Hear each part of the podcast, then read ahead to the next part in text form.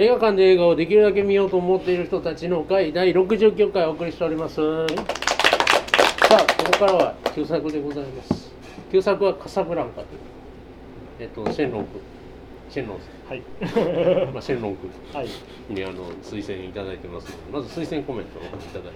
はい。えっとなぜカサブランカを選んだかというと、はい。前回テネットをやって、はい。まあ、テネットで、まあえーカサブランカのものすごく露骨な、えーオマージュをしたセリフっていうのが出てきて、はい。まあまあ、そのつながりでカサブランカを見てみようということなんですけど実はですね、えー私もカサブランカを見たことがなくてですね。なかなかこうこういうふうに言わないと意外と白黒のねクラシック映画ってなかなか見ないじゃないですかみたいな感じでまあじゃあ課題にしましょうという感じです、えちなみにテネットにそんなセリフって？そうそう美しい友情の終わりだなっていうセリフ。あがあ！始まり。合点。反転してるんですよ。はいはいはいはい。あテネットだけ。にここかああなるほど。今言われて気がついた。あれか。ごめんなさい。というわけで、えっと、今日はなんと後半もございます映画とお酒のコーナーはいはいこちらにちなんでということでありますとはい、こちらはあの君の瞳に乾杯をしていると思っていたブーブクリコです。はい シャンパンブーブクリコはシャンパーニュですごい有名なシャンパーニュなんですけど、中で1927年のブーブクリコもありますよみたいなあー26年だったかな。あー言ってたそういうあのそこのねカサブランカのそのカフェカフェはすごい。いいお酒も置いてますよっていうのに出てくるのがこのお酒なんですけど、いろいろよくね調べるとねなんかモノクロやったから分からなかったけどマムを2人が飲んでたみたいなんですよ。マムっていうあのシャンパーニュがあるんだけどあ有名な。ののだパリ時代。そうそうあー2人のなんか思い出のシャンパンは本当はマムっていうやつだったんだけどまあこれは高いから飲んでなかったのかな。どっちかっていうとあのあ悪者の少佐が多分飲んだんじゃないかっていう。なんか悪者の人が飲んでたのはあのなんかドイツのなんかでだからやっぱシャンパンをこんだけたくさん飲むっていうことはやっぱフランスをフランスが大好き。フランス愛国者としてシャンパーニュを飲んでるんじゃないかなと思うんですよね。で昔あの頃のシャンパンはこうこういう平たいお皿で。あの下平たいグラスで飲んでたんだけど、その頃はなんかゲップがすごくあのあいなんていうかゲップをすることがもっと下品と思われてたから、うん。反対に泡を飛ばすためにあれで飲んでた。っていうなるほタワータワーに使うやつですね。今そうそうそうそう今はねこの泡を楽しんで飲むのがシャンパンということなので、ぜひ皆さん君の瞳に、はい、乾杯そして あの部長の札幌に乾杯乾杯。乾杯。えーじゃあキャッチュ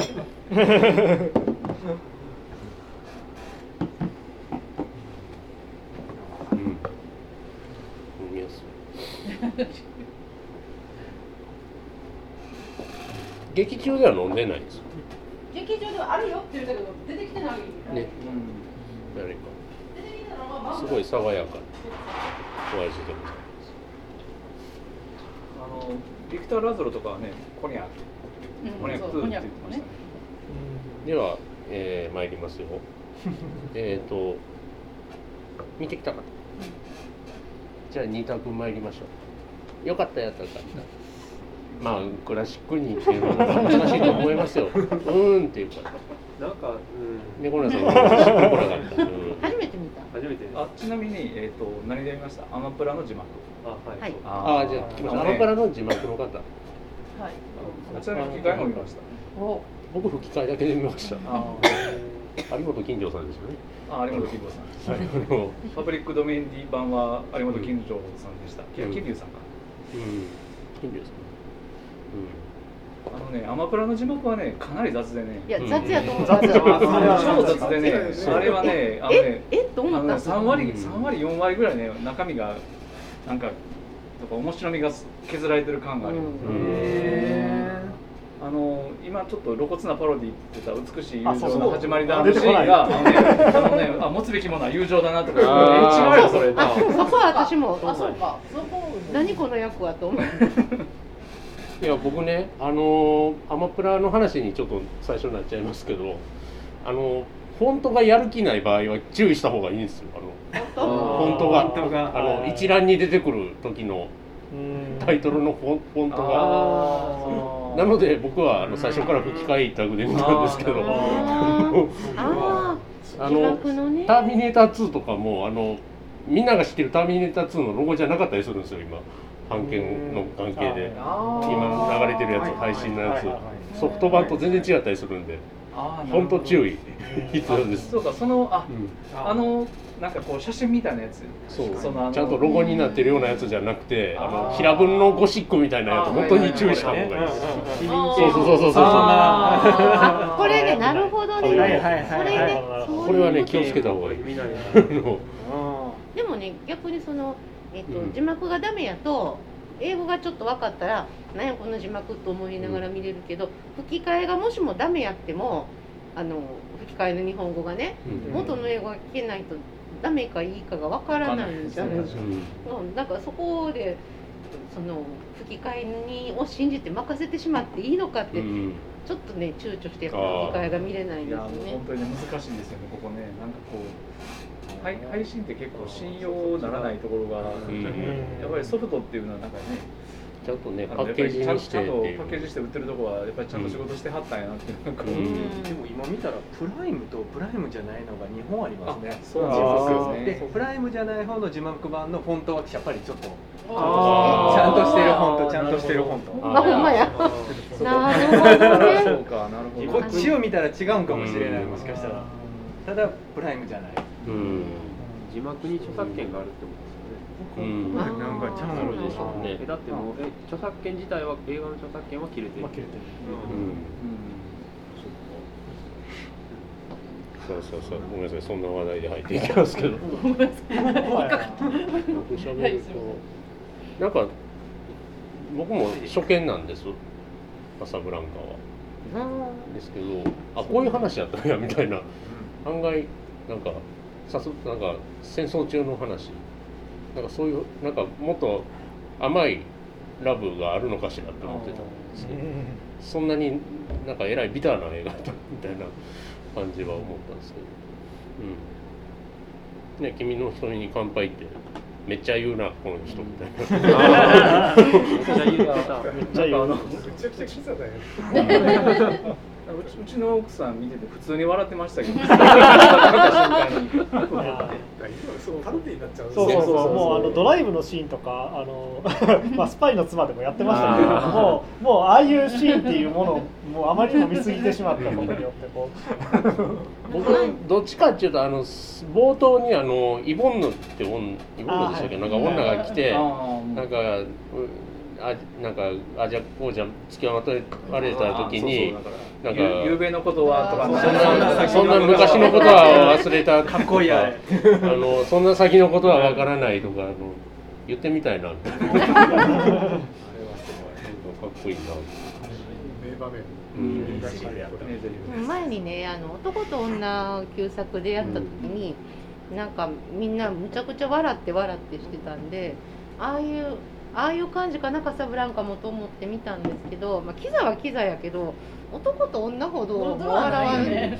割と笑わうほどではなく私なんかなだってそんなん言ったらちょっと前のハードボイルド小説とか結構みんなキザやから、それぐらいの感じであの割と自分の昔子供の時とかテレビで見た時の印象とそんなに違わない印象で見れた気がします。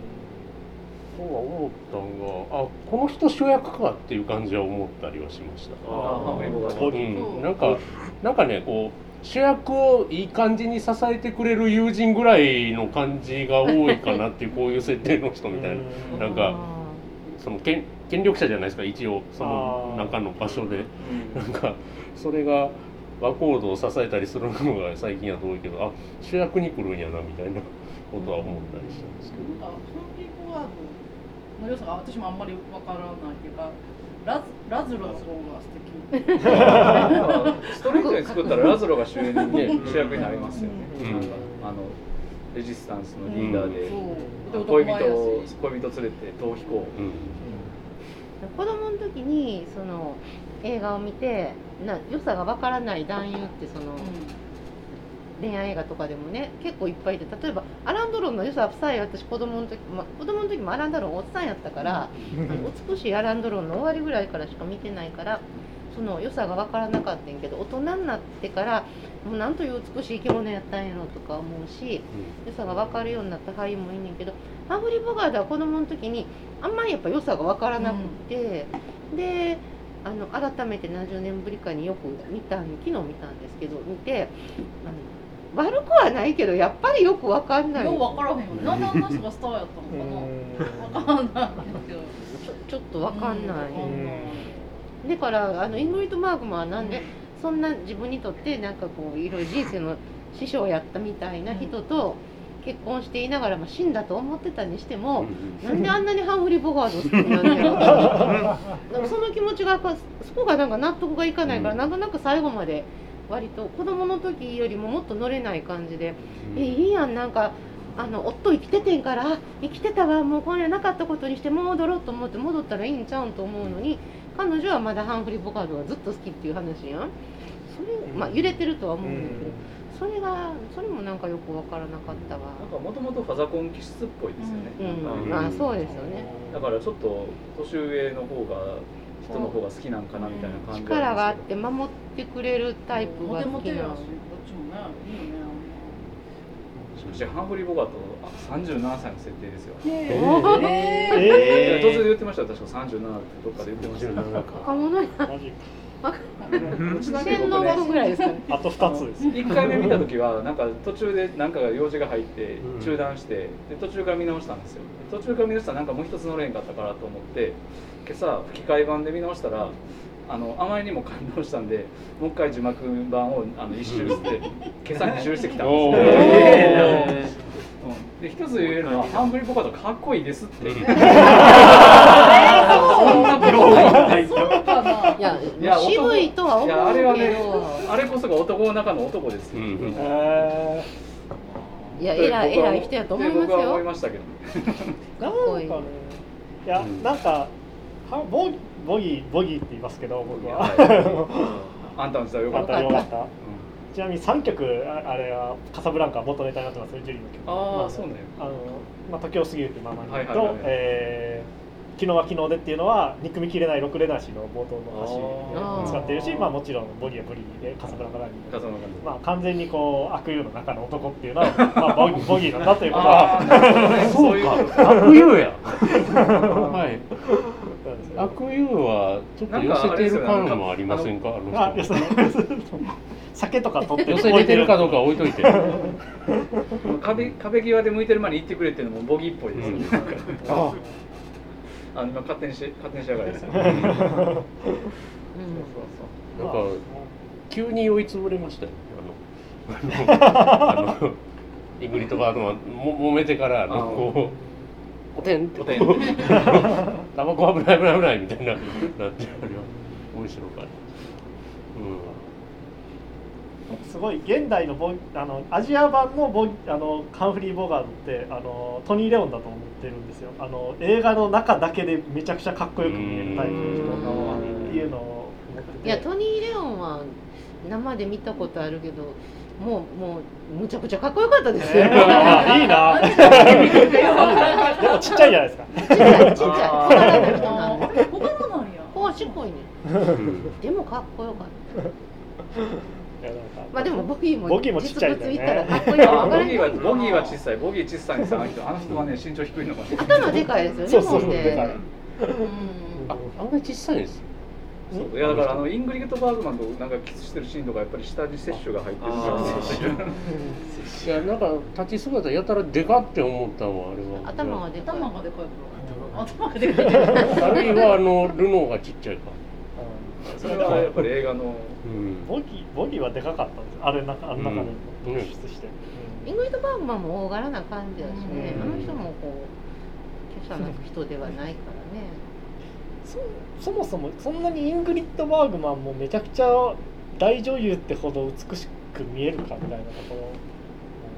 あ いやいや そこは綺麗ですけど、あの一人一人単体で映った瞬間にあの映像効果がばガラッと変わるのがめちゃくちゃ。すごいそこすごいそこ。すげえよ。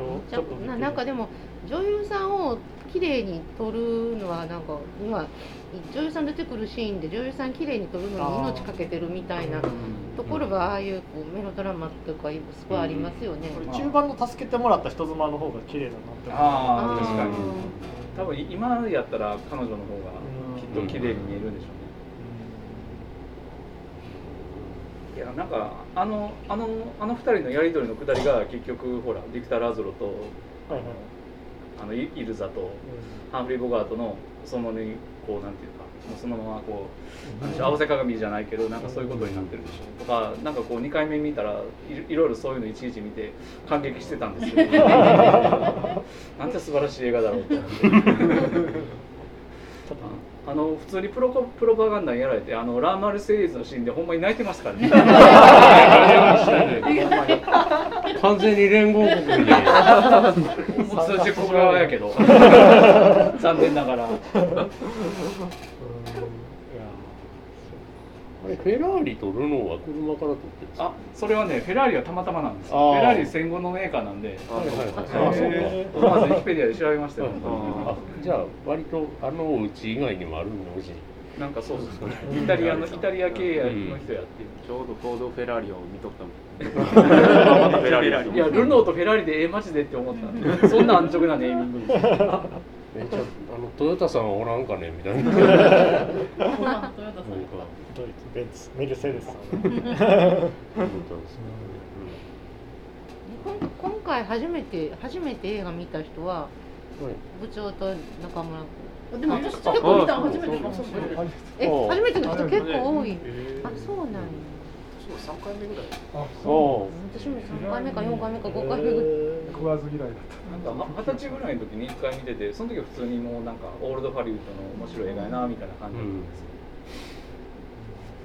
イングリッド・バーグマン特集とかねあの大阪のねあの古い見るま動画やってるでとことかでやってましたからね昔。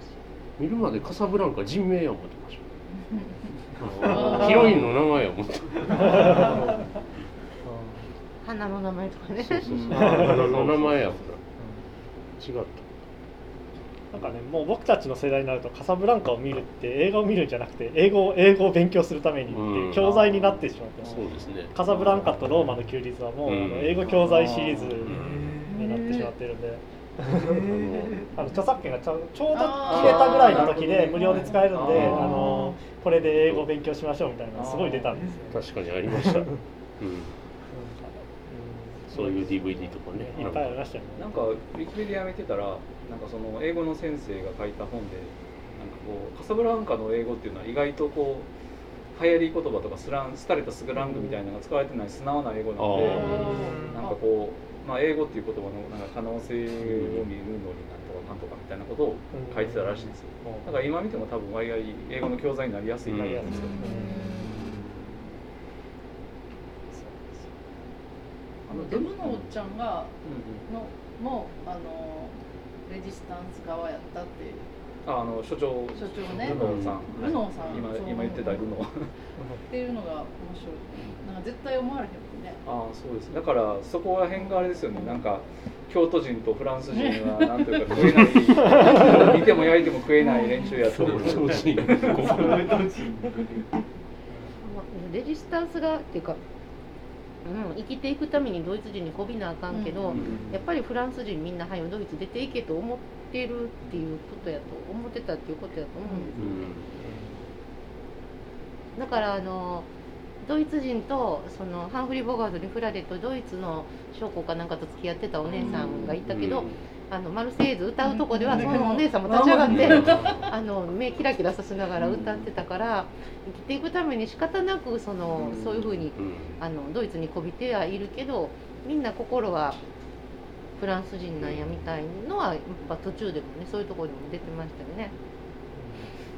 あれまだ戦争完全に終わってない時でね、うん。43年戦中ですからねリアルタイムまだ真っ最中ですよね、でああいうの作っちゃうっていうところはやっぱりななんかまああのなんだっけチャップリンの独裁者がさ、うんまだ時に作っちゃうっていう。ハリウッドのまたね、うんうん反ナチス映画ですよね。あそうそう。戦中だそうそうだからあの。ボギーボギーの立ち位置っていうのはアメリカなの。だからどっちつかだかどっちにつくんだって言って自分は孤立するんだっていうことを、うん。あのささ最終的にはもうあの戦争に、まあ、連連合の方に支持をするっていう形で終わるっていうふうにしてるっていうのはだからアメリカに完全にアメリカなんだそうそうそう。そうそうそう。やれよやれよっていうことっていうはまとめられてるっていうね。ああなんか僕勝手に戦後にちょっとそのせちょうどターゲットでやったやつだと思ってた。いやいらやあそうなのか。ガチもんです。すごいなそもそもそもアメリカだかうん。らアメリカに映画の予算を戻してこれなかったからこうん。ヨーロッパの方でちょこちょこ作るしかなかったみたいなのがカサブランカとかローマの休日とかなんでうん。本当にあの すごいガチのあの、うんメッセージというかあれです。その辺の事情を含めて。へまあでも ローマの休日は置いといてあれ カサブランカに関してはねなんか本当にこう当時のなんかアメリカのなんか他に忘れるなんかなんだろうちょっとえっ、と名前忘れましたけど要はそういうあの情報局的なところと関わりがあったのなかったのとかなんうん。か映画業界自体がとかっていう話はなんかあるみたいですけど具体的に何かがあるっていうんじゃないですか、うん。そういうニュアンスあるのか。完全にね当てられてあのラーマレスエイズ聞きながら僕泣いてましたから そうそうあのイあのイボンヌって女の人が歌ってるところがいいんですよ。ねあれはいいですね。あのなんかそのどうしようもないだらしないはすっぱな女の人と思ってたあの人がもうもう思わず歌ってしまうという。う、ん。体打っても心は売らないみたいな。そうなんかそういう感じがね。歌ってそういうのあるよね。ああそうですね、ずっとエールってこの前うん。朝ドラでずっとやって朝ドラあ音楽のあれってやってたけどいうの見るとやっぱりそういう効力ってやっぱあるかなと思ったりする、ど どうでした？初見で。そうですね、はい。もっとやっぱり恋愛っぽい映画なのかなと思ってたんです、うん。やっぱり2人がいつもよく写真とかで見てたのでなんかすごく恋愛っぽいのかなと思ったらどちらかというとなんかちょっと人気映画みたいな感じで 恋よりもやっぱりその義理を通すみたいな、あはい。で恋敵やけどもなんかやっぱり同じようにあのいわゆる反体制というかうん戦争に対するあれが同じようなあれだったので恋敵をやっぱりその譲るみたいな。うん筋を通すみたいな、なんかそんなところがすごくあったんで、まあ、ボギーあのの方っていうのはやっぱ日本だと高倉健なのかなと思ったので、ちょっとそんな雰囲気がしましたね。やっぱり戦争時代の映画なんで、あのフリッツ・ラングとかがよくあの作ってたんですけど、あのあの方も確かユダヤ人でアメリカへ亡命して、反ナチ映画っていうのをいっぱい作ってたんですけど、まあ、それらに比べるとちょっとまあサスペンス的にはちょっとまあ言われて緩めなんですけど、やっぱりどちらかというとそのボギーをかっこよく見せるための人気映画かなという感じがしました。案外面白かったので、ちょっと食わず嫌いだったかなと。一括でねユユージのでああですか。ヨギを。ヨギを。あありがとうそのまんま。まんまそそのまんまがそのまんま。そのままらしいです。いや僕もねタイトルしか知らなくてなんかこう今回そのウィキペディアこうカサブランカずっと見てたららしいんですよ。まんま同じ話らしいんですよ。そう朝岡美ああやっぱり。えでもえ戦争に参加するんだ 負けるそれそれは多分ヤヤクザの話なんですよあヤクザ。あーそういう参加えどこに逃げどこからどこに逃げるんですか？やっぱり横浜か。見てないから。あ ああそうでもそれこそあれですよね。日活やからどこかわからへんっていうこともありますよね。だから一旦ちょっと当時の地理とか調べました。あえ？リスえっ、とあもあそもそもモロッコはフランス領なの？みたいな。あそうなの？みたいな。そ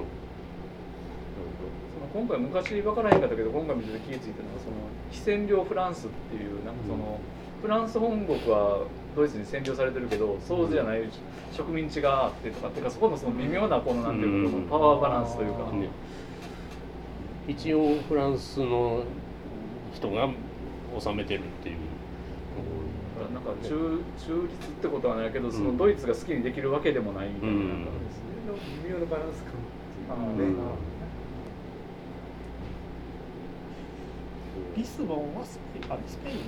ポルトガル。がポルトガルが中立っぽくなったっていう話ですね。あね、こう言って、そのまま私の印象としてはそこから行くとこ一回ポルトガルに行くっていうのは、ああそうだったんだ経由するんですよ。あそっかそっか。うん。当時は飛行機もそんな飛べないですもんね今夜霧見たら本当プロット一緒ですね。そうそのまんまだよ、ねうんもう日活ああいうの昔よくあるんだよね、逃がし屋だったみたいなね話とかが載ってる。あんまり知らない。まあまあまあ、この映画は、まあ、あとはいろんなサブエピソードがいっぱいあって、あの一番好きなのが、あのイグリット・バーグマンがあの全然あの自分であの賞を取って何周年か経つまで見たことがなかったっていう あのまあすごい脚本が二転三転して、うん。あの後半のプロットも全然出来上がってないまま撮影をしつつその場でどんどんセリフとかを足してなんかどんどんどんどんやっていった結果、うん。やりながら一体この映画どうなるんだろうって思って出来上がってもうこんなのがうまくいくことないだろうなと思ってうん。見ずにいたらなんか数年後になんか。まあ、リバイバル賞を取ってうん。それから数十年後経ってリバイバルの時に招待されてみてあこんないい映画だったんですねって 本人が言ったっていう。要はもうアアカデミー賞取ったそうそう取ったけどその時も見てなかったらしいです。よ 要は現場としても引っ掛け回されてるからこんなええはずないみたいな。だからその時にとりあえずこのシーン撮るからって言われてえこれえ誰相手向こうに誰いんのとかってそれも決まってないけどとりあえず歩いてとか じゃあもう制作の段階で要はもう要はハンフリー・ボガードと逃げるのかラズロと逃げるのかがほんまにむちゃくちゃやった可能性そうそうそう。だからあのラストも2パターン撮ったっていう、うん。まああ、全部ユーキリネアで読んでほんまにぐちゃぐちゃやったんやあれ。どっちがどっちが好きなのって監督に聞いても分かんないって。よく見たら私は結局どっちが好きなのっつってイングリッド・バーグマンがなんか嬉しそうな顔する時とかって、なんかね微妙すごい微妙な感じの顔してるんですけど、あれ多分相手が誰か分かってないからどういう顔してるか分かんない。ああいう顔したっていう。そうかもうカメラ抜かれてるだけで。そう。ここはこうだって言われてなんかっていうのがなんかすごいよく。とりあえず相手役ですって言われて。かわいそう。はあ。すごいな。それがそれがあの名作になるっていうのがあるっていう、そりゃすげえや。だからそれだからいかにもあれですよね。え映画っぽくて面白い話ですよ、うん。だからやってる方は何か分かってなくても繋いだらそう見えるっていう。映画編集なんだよ。うーん。おもろいなそう。いやいあとイングリッド・バーグマン撮る時っていうか女優撮る時はソフトフォーカスでふわっとしてキラキラ光るんですけどあの終盤のねハンフリー・ボガートと撮ってる時はねめちゃくちゃねコントラストはっきりしてるんです。パキッとしてるん。ですですごいだからあの陰影がついてなんかそれでこうシャープな青年出るようになってその時すごいかっこいいですだから今今の映画の視点からするとあの統一されてないって気持ちなんですよ。撮影が もうちょっと合わせていくらまあニューシネムぐらいにねスタジオシステムやっぱおかしいでってみんな言い出して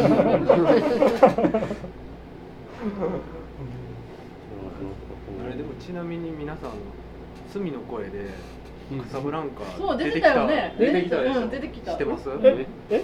カサブランカ出てきてるんですよ。スクリーン？あ。雑誌が。ああ逃げるやっぱり。時にこう荷物バババって詰めていくよって言って雑誌がバラってなった時にスクリーンとかのところに一個にカサブランあカ。あおおつながった。あの頃なんや。えこれで選んだっけ？違うよな確かシェルさんって思いながら。うん。そう。めっちゃ出てました。へこえう新作と旧作がつながった瞬間。すごい奇跡が。すごいね。そう。日本でなんか特集とか組んでたのはあの頃だったりとかもあったんだ多分その名作特集みたいなのがあ多分定期的にあって、うん。でそういう時に必ず出てきたと思うんですよ、常連というか。君の瞳に乾杯っていう役を作ったのは誰なんですか？あれは翻訳その時誰かいらっしゃるんですよ何やろうななんか言ってたな。町山さんが言ってた記憶がああな。ん。だったかな。なんか清水俊二とかやったら分かりやすいんですけどそういうわけはないか。確か違いますね確か。えっ、とね。まあでも書いてない気がす英語やと何て言ってたんですか？る全然ちゃうあな。まあ全然君の Here, 瞳の here's looking at you, kid. 乾杯の彼女もない。ほら君を見てみたいなのなんか？え君を見てあれかな？僕の瞳に映る君を見てみたいな感じでしたっけあー。違うな。あ君を見てるよかな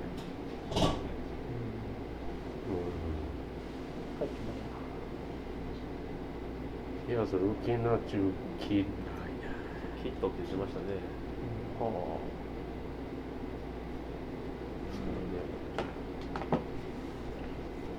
うん。今回見て分かんなかったのはハンフリー・ボガードはパリで一体何をやってたのかなと思ってああ確かにデートはしてたけどね。けど。同じような商売なんちゃいます、なんか要はねあのピアニストのサムとはその頃から組ん。でるわけですよねここでドイツからやっぱり睨まれてて、うん。陥落の日に逃げていくっていうんだから、うん。まあでも分からないですけど当時のパリって結構そういう自由都市というかなんかそういうあれななんかあれだったんじゃないですか？そういう感じでこういろんな国から そそこに馴染めない人がこう集まってくるっていうようなそういうところやったんちゃいましたっけ？戦前のパリって。うん。そうかもね、ヘミングウェイもパリにいたんでしたっけ？違うまあ、もうちょっと前です、ね。もうちょっと前ですうねだからなんかねススペインとかでなんか助けたとか、う。んああ言ってますね。スペインで。あ、そっか、なるほうんああ実際になぞってる可能性が。えもうサムのピアノの話は終わりました？あまだまだですか。ね。あサム弾いてる？ああ そこ来ますうん弾いてない。弾いてないよね。弾いてないドイツ人の人のあの歌の時はドイツの人は絶対弾いてない。よ、サムは弾いてないよね。サム弾いてないあよかった。多分そこもあんまり当時まだ求めてなかったと 役者に。そうピアノ、そこまでそうちなみに全然弾けないから吹き替えやっていうのはあのウィキペディア見たらはっきり書いてよかった絶対これ何度も見てたもん、まあ、まだ、まだね、登録もそんなに進んでない時代ですから、ね。いやなんか結構サイレントっぽいカットとかありますよね。あのキスした後にこう手がグラス倒すとことかなんかわざわざ入る手紙を見るときに手がバシッて映ってこう雨で水が垂ら出てくるっていうすごいサイレントっぽい演出ですよね。あの曲は映画のための曲ですか？ああれはね昔ちょっと前のミュージカルの曲やったみたいですだから当時でいうと少し前のミルー豪華みたいな感じやったみたいです。もうカサブランカでね。でも今やもう多映画見てなかった分そっちしかそっちかってそっちの曲ってみんななってる。そうですね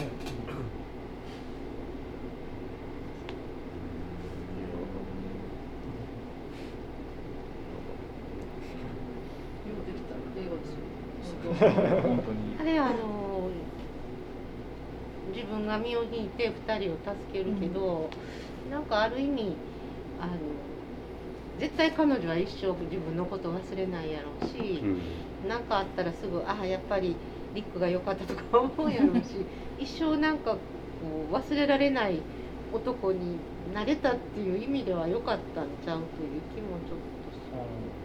あそこでそのラズロを置いて自分が逃げてたら彼女もなんかずっと罪悪感に苦しむし、自分もそうやしで彼女と自分と何かうまくいかないことがあったりとかすなんかねうまくいかないような気がするんですあの2人一緒にいても。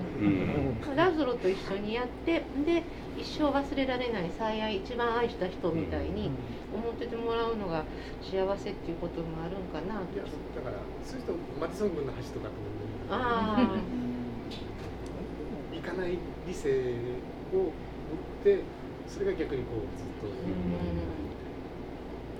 まあ、そういう感じはする男のダンディズムのえ男の人がこう渋いとか思うような映画かなと思ってたんですけどなんか改めて見たら2人のいい男に思われてなんか自分が身を引いても君が君の幸せのためにみたいな、そういうのってなんかどっちかっていうと女の夢と思ってでもすごいですよね。あの私たちのためになんかあなたカーグリン考えてって言って。ああれはびっくりした。あれはすごいなと思いましえた丸投げしたこの人。嘘やんって思って。あれはすごかった、美人は何でも許される。美人が得ですねっていう映画やな地味にパリの思い出があるから僕は生きていけるさって言ってもそんなにパリ長く行ってねえなまたね吹き替えだと声が渋いんだ。渋いしあれを言ってる借りて帰るうん。猫村さん。どうやったん。ですかいやもう、うん。なんいやそもそもセット撮影がそんなになんていうんですかねずっと同じ場所じゃないですか、うん。はいはいはいっていうのがなんかあんまり乗れ乗れなかったっていうかななんか古い映画やなっていう感じはあったのかなとちょっと思うぐらいであんま見ないんですよね、うん。ほん本当に喋ることがないんです。け どいやでもさっきのお話聞いてなんかもう一回ちょっと違うやつで見てみようかなと思いました二周した人の熱量が違う。かっこいいっていうのを見てみたいですねなんか老夫婦が今からアメリカへ行くねんみたいな。ああそうそう。なんかねちょなまってるやつが。どこの人なんですかね。あの片言の吹き替えだと片言の日本語でよう片言の英語であるっていう表現をしてるんですけど。あれ多分多分なんかフランスじゃないかなっていう感じですけどねあのスリーの下りとかいいですよね。あのあの何回も同じ人が 出てきてであのあのかあのリクの店のカールが当たられて慌てて座ってああった大丈夫。そうそう。あのああいうのがまあ昔の映画でちょっとくすぐりが結構、そういうのがよくありますね。腕時計手時計かなんか確か。ああ吹き替えで。ねへー。なんか奥さんの方もちょっと老夫婦ああなんか変なそうそう変な言ってました。手時計ってみたいなやつ気がしますうん。まあまあそうなん。ですかねそうね、あなんか本当に昔見てあったけど再建するとあれって思うところがあったりするんだけどそこまでやっぱりなそうなのあんまり印象が変わらない印象変わらない今作るとなんかもっとレジスタンスの人多かったりするんでしょうね関係人物とかなんかその辺のドンやっぱパチとかここまでベタには今作れないから、もうちょっと複雑な話にして人間もちょっと背景書き込んだりとか、であの今はいくら綺麗な女優さんでも綺麗なだけやったら納得しないんで、綺麗なだけじゃなくてなんかこう魅力を出さないといけないから例えば彼女もレジスタンスでこんな苦労をしたけど、あの自分を曲げなかったみたいなエピソードが素晴らしい女性だ人として素晴らしいみたいのがついてきたりとか。彼女のおかげで彼は助かったんだ的なものにしたりとか、なんかあの時代はな美人なだけで別に美人なだけで男の人が命かけるのに美人っていうだけで他に何の説明もいらないみたいなところがあったけど今それ誰も納得しないからね。まあなんかあのマリアンヌがカサブランカの本案というか、なんかもう下敷きにしてるっていうのを聞きましたけど、ちょっとマリアンヌ見れてないんですけど。フラピフラピとあれは誰マえマリアンコティアルがあ私が納得いかなかったやつ。話が分からなかった。んで？すなん。てなんかやたらいろんな映画で言及される言及っていうかそのオマージュされるのはなんなんでそこまでって感じはありましたけど、うん。古典は古典ですもんね。古典。本当にパロディを認めたみたいなところがちょっとなんかベタベタやからこそいいぐらいの感じです、まあなんかまあそれぐらいベタになってしまってるという、あの昔良かったからというじゃないですか。作られた時は誰もベタやとか思わなかったんですよね。そうそうかっこいいとだけ思ってたんでしょうね。ボギー俺は男男だっていうウディア・アレンの映画があって僕それもすごい好きなんですけど。それカサブランカっていうよりは、まあ、ハンフリー・ボガードっていう あの人が、まあ、に対してオマージュ捧げたみたいな話なんですけど、ウッディアレンっぽいなんかこうねなよなよした人がまあ言うたら頑張る映画なんですけど あの何か何かが起こるとこう頭の中にあのシルエットのボギーが出てきてなんかなんか言うんですよ、え ーそんな。頭の中言うんですよ、でもそれぐらいやっぱみんなかっこいいと思ってたってことだよねうん、なんかまあ。ずっとそんな。もうかっこいいやだから代そういう名詞みたいな人だ。かっこいい役ではある、うん。だから多分先20世紀のある時期まではそういうすごい象象徴的なアイコンやったと思うんですよ、うん。そのアメリカ映画のヒーローの。ジョンジョン・ウェインと並ぶぐらいハンフリー・ボガートハードボイルドっていうとやっぱああそうですね。ハードボイルド。あの事件大好きもなんかあのオタクにくらいモンロー。とボガート以外あのあそうや。アメリカはなんとかやったけど、もうこれから終止外だって言ってあのマモーンの時ですね。ああなんかアメアメリカ人相手に短歌切るっていうくだりが。ボガートとモノがあってね言ってましたよ、あのだからハードボイルドっていうとやっぱりハンドボイルドっていうこうなんか重なるイメージがあって。そうまたあの次元のねあのボタンダウンのブルーのシャツってやっぱいいんですよね。ちなみに4回結婚してますね。最後ローレンバーコールドそうそうそう最後ローレンバーコール三つ数えるの。10年以上結婚してる唯一の人か？あ違うか。若く若くして若くというか57なんでしょそうですね、あのもう一つ言うと、にうちにだからオードリー・ヘップバーンとサブリナみたいなやつ見てるとあっちがだから違和感があるよね、うん。あーああれはだからギャップでなうん。ですよねあれは多分。ちなみにあの時のハンフリー・ボガートは僕より年下なんですよ。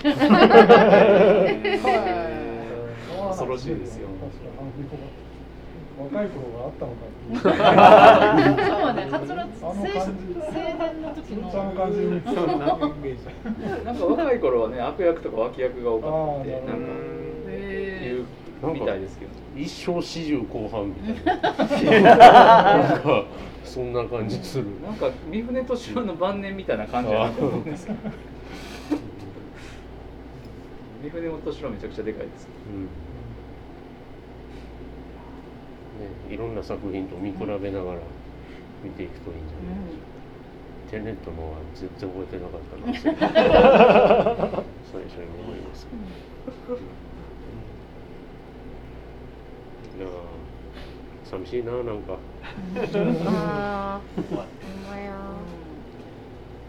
とはいえぼちぼちお時間でございます。はい。はい、えー、本日は、えー、ロシアのご紹介いただきましたカサブランカでございました。ありがとうございました。